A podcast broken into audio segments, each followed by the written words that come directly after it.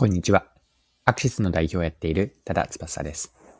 今回のテーマはテスト販売です。面白いと思ったクラウドファンディングの活用事例を取り上げて、マーケティングに学べることを見ていければと思います。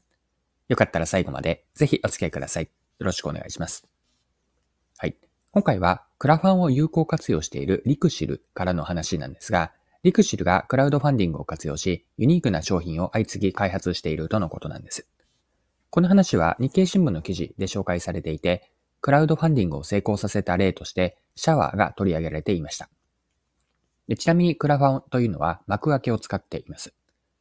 で、このシャワーなんですね、すごく面白いと思ったんですが、特徴はヘッドから出るお湯を切り替えることによって、泡石鹸に変えられると。お湯だけではなくて、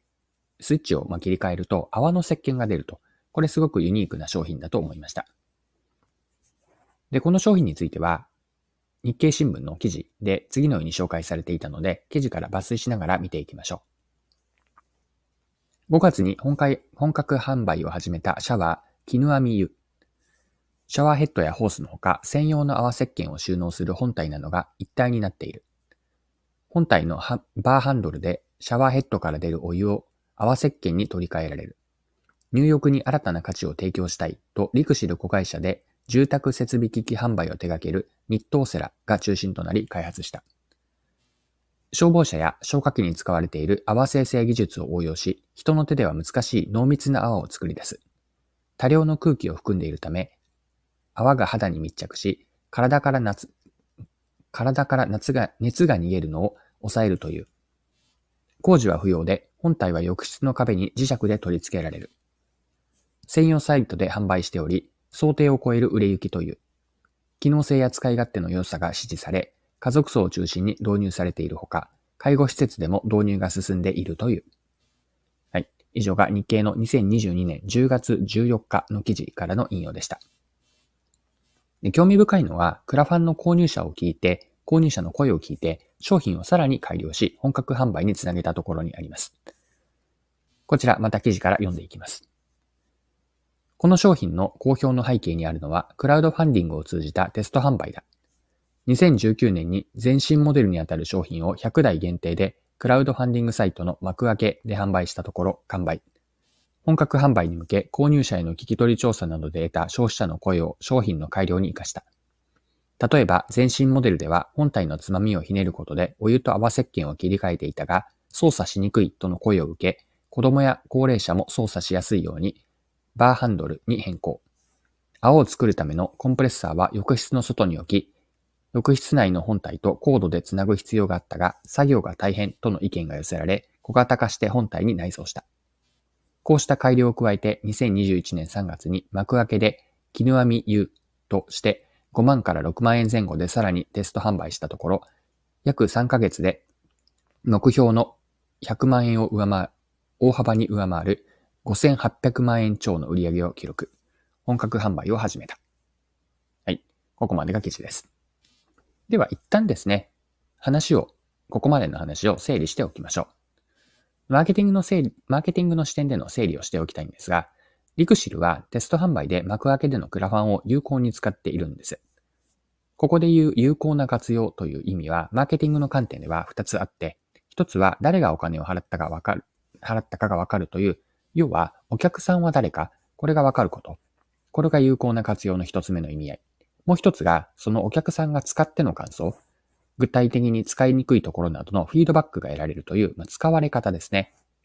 この二つ、顧客は誰かと使われ方、この二つを得られるというのが有効な活用というマーケティング観点での意味合いです。まあ、これは一般的な販売に比べて、売り手と買い手の心理的な距離感が近いクラファンだからこそわかることなのかなと思いました。はい。では、この後、後半のチャプターにここから入っていくかなと思うんですが、陸士の事例から学べることについて掘り下げていきましょう。はい。では、後半のチャプター入っていきます。示唆があると思うのは、テスト販売の目的や位置づけ、そしてテスト販売を有効に活用するにはどうすればいいのか、ここに陸士の事例から学べることがあると思います。本格的な販売の前に、いわゆるテスト販売をすることで、売り方と売り物の両方ですね。売り方と売り物の両方で改善の余地があるのかというのがテスト販売からわかるんです。商品やサービスを作ってマーケティングをして販売するという全体の事業プロセスをテスト販売によって小さく早く回せるんです。まあ、小さな PDCA を一回やっているというわけなんですよね。で、PDCA のやり方はいろいろあると思っていて、例えば他には無料でサンプル品という、まあ、試供品ですよね。試供品を渡して商品の感想を集める方法というのも PDCA のやり方ではあります。それに対してクラファンでのテスト販売というのは実際にお金を払ってくれた人は誰か購入者からの生の声がわかるんですね。これが試供品を配ってのやり方との違いになります。無料ならということで使った人と一方の未銭を切って使ってくれた人では得られるフィードバックの質的な意味って両者からは異なると思うんです。お金を払ってくれた人は誰なのか、そして彼ら彼女らがどのように使って、使ってどう思ったのかという顧客理解をより深くできると。本格販売の前の早い段階でお客さんの行動と心理をこのように購入者の行動と心理ですね。これを理解して商品そのものの改善とか、マーケティングや販売プランの反映に活かすことがテスト販売を有効に使う方法かなと。これがリクシーから学べることです。はい。そろそろクロージングです。今回はリクシルでのクラファンでの事例を取り上げて、マーケティングに学べることについて見てきました。まあ、最後にまとめの部分、最後、もう一度振り返っておきましょう。有効なテスト販売の方法をどうすればいいのかという話だったかなと思うんですが、テスト販売からは、お金を払ってくれた人は誰かというところがわかるし、さらに感想をしっかりと聞きに行けば、どのように使って、使ってどう思ったのかという行動とか心理面このあたりまでも深く顧客理解ができます。テスト販売によって PDCA を小さく早く回せて、売り方と売り物、この二つの両方で改善の余地があるのかがわかるんです。よって本格販売の前の早い段階でお客さんの行動と心理までをしっかりと理解し、商品そのものの改善とか、マーケティングや販売プランの反映に活かすことができると。こんな使い方をできると有効なテスト販売になるのかなと思います。はい今回も貴重なお時間を使って最後までお付き合いいただきありがとうございました。それでは今日も素敵な一日にしていきましょう。はい。最後にですね、一つご紹介、ご案内をさせてください。マーケティングのニュースレターを毎週配信しているんですね。で、このニュースレターの全体のタイトルが読むとマーケティングが面白くなるレターと、こういう内容で毎週配信しています。で、このレターでは気になる商品とか新サービスを取り上げて、そこからヒット理由を掘り下げたりとか、どういった背景があったのかなを見ていって、そこからこの音声配信のようにマーケティングとか、あとは戦略レベルもですかね、学べることを書いているレターになります。で、トピック、毎週のトピックも4つとか5つくらいつけているんですが、かなりボリュームもあって、えー、好評いただいているレターなんです。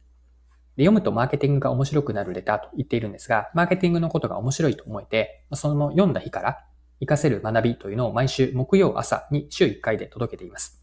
でこの音声配信を面白いと思って聞いていただけている方には、こちらのレターもぜひおすすめなので、この配信の内容よりももっともっとボリュームのあるものを、その分だけ深く掘り下げられているかなと思います。で、きっと面白くレターも読んでいただけるかなと思うので、概要欄にレターへのリンク、こちらで無料登録をしていただけるんですが、登録へのリンクをつけておきます。で、マーケティングのレターが週1回お届けできるかなと思うので、ぜひ登録いただきたいなと思います。でもし登録してみて、読んでみて、何かこう違うかなと思えれば、すぐにその場で解約できるようにもなっているので、ぜひレター登録して読んでみてください。概要欄にリンクをつけておきます。読むとマーケティングが面白くなるレターです。ありがとうございました。では、レターもよろしくお願いします。